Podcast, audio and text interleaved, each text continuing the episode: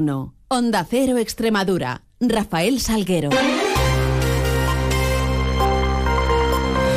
Muy buenos días, son las 7 y 20 de la mañana y tenemos 10 eh, minutos por delante para contarles noticias eh, de Extremadura en este lunes 5 de febrero, donde comenzará a amanecer en la región a partir de las 8 y 29 minutos, se ocultará el sol sobre las 6 y 49 de esta tarde-noche. Miramos a esos cielos que nos acompañan y lo hacemos con la ayuda de la Agencia Estatal de Meteorología. Iván Álvarez, buenos días. Buenos días, hoy en Extremadura comenzamos la jornada y la semana con brumas y nieblas matinales aisladas que tenderán a disiparse, dejando paso a un cielo con intervalos de nubes altas y medias, pero sin esperar precipitaciones. Por lo tanto, nueva jornada estable con temperaturas también que se van a mantener sin grandes cambios o incluso en algunos puntos podrían descender ligeramente. Tendremos de máxima 18 grados en Badajoz y en Mérida o 16 en Cáceres. Es una información de la Agencia Estatal de Meteorología. 7 y 21, continuamos. Lo hacemos con una previsión destacada para la jornada. El ministro de Transporte, Óscar Puente, se reúne esta mañana con la presidenta de la Junta, María Guardiola, para abordar la situación de las infraestructuras en la región.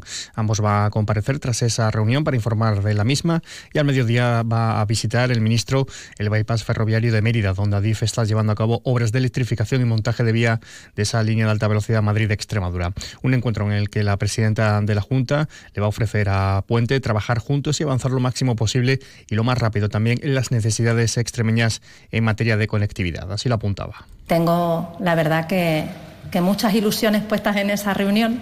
Eh, tenemos muchas demandas y yo estoy convencida de que el señor Puente es consciente de las necesidades que tiene Extremadura en materia de conectividad y lo que vamos es a ofrecernos para poder trabajar juntos y avanzar eh, lo máximo posible y lo más rápido posible. Y en clave política, el PSOE extremeño ya tiene calendario y precandidatos para el proceso de relevo de Guillermo Fernández Vara como secretario general del partido de la región. Desde hoy hasta el miércoles abre el plazo para registrar esas eh, precandidaturas y desde el mismo miércoles y hasta el 14 de febrero se podrá recoger y presentar avales para poder ser designado candidato. En concreto, será un mínimo de 578 y un máximo de 964 del total de 9.644 afiliados que tiene el partido en la región. Posteriormente, el 2 de marzo, tendría lugar un una primera votación y en caso de que ninguno de los eh, candidatos obtuviera la mayoría suficiente, más del 51%, habría una segunda votación, segunda vuelta el 9 de marzo, siendo los días 22 y 23 de marzo los escogidos para la celebración del decimocuarto Congreso Extraordinario Regional del partido, en donde ya se elegirá a la nueva dirección general del partido que va a acompañar al nuevo secretario secretaria general. Lo detallaba este sábado la secretaria de organización del PSOE extremeño, Marisol Mateos. Estamos convencidos que va a ser un proceso ejemplar Vamos a mimetizar nuestra norma para que la sociedad extremeña se sienta orgullosa de lo que somos capaces de hacer los socialistas cuando queremos volver a ganar la calle, cuando queremos volver a ganar nuestro discurso con la ciudadanía. Y ese es el camino que deberán transitar los tres precandidatos eh, que ya han anunciado su participación en este proceso de primarias. Ayer presentaban los eh, tres, Miguel Ángel Gallardo, Lara Garlito y José María Vergeles. El alcalde de Villanueva de la Serena y presidente de la Diputación de Badajoz, Miguel Ángel Gallardo, reafirmaba, lo hacía ayer en Trujillo, acompañado de varios centenares de personas, que se presenta con valentía pero seguro a liderar el peso extremeño en las primarias que ha abierto el partido para ser el próximo presidente de la Junta. Es que si no hubiera primaria yo no podría ser secretario general del Partido Socialista en Extremadura. No podría serlo. No podría serlo. Porque las primarias nos corresponden a todos, pero nos hace ser responsables a todos. Tenemos que pensar en que nos jugamos mucho, compañeras y compañeros. En Badajoz, la actual vicepresidenta primera de la Asamblea, Lara Carlitos, se mostraba preparada para ser la primera mujer en ostentar dicho cargo, ante lo que ha reafirmado que el partido lo necesita, como también necesita un PSOE unido, fuerte y renovado. Que estoy preparada para ser la primera secretaria general del PSOE de Extremadura. Lo sé.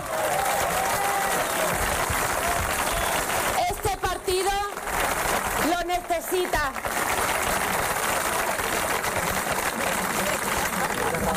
Y este partido necesita este PSOE, un PSOE unido, un PSOE fuerte, un PSOE renovado. También elegía Badajoz el exconsejero de Sanidad extremeño, actual diputado en la Asamblea, José María Vergeles, para presentar su precandidatura con la que quiere dar la cana en un proyecto político y un modelo de partido con el que, de forma colectiva, dice, se ofrece a los militantes y para seguir fortaleciendo la formación. Tomar la decisión de participar en estas primarias es solo a favor del Partido Socialista Obrero Español de Extremadura. no es ni contra nada ni contra nadie.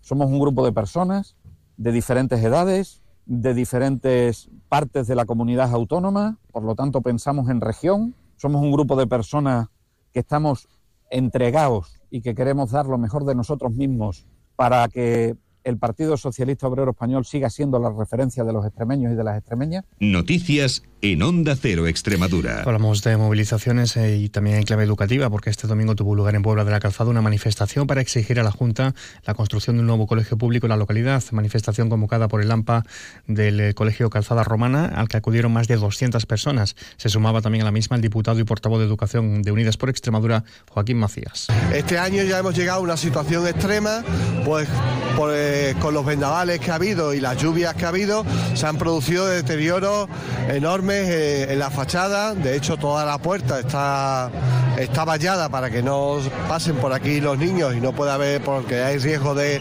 de desprendimiento.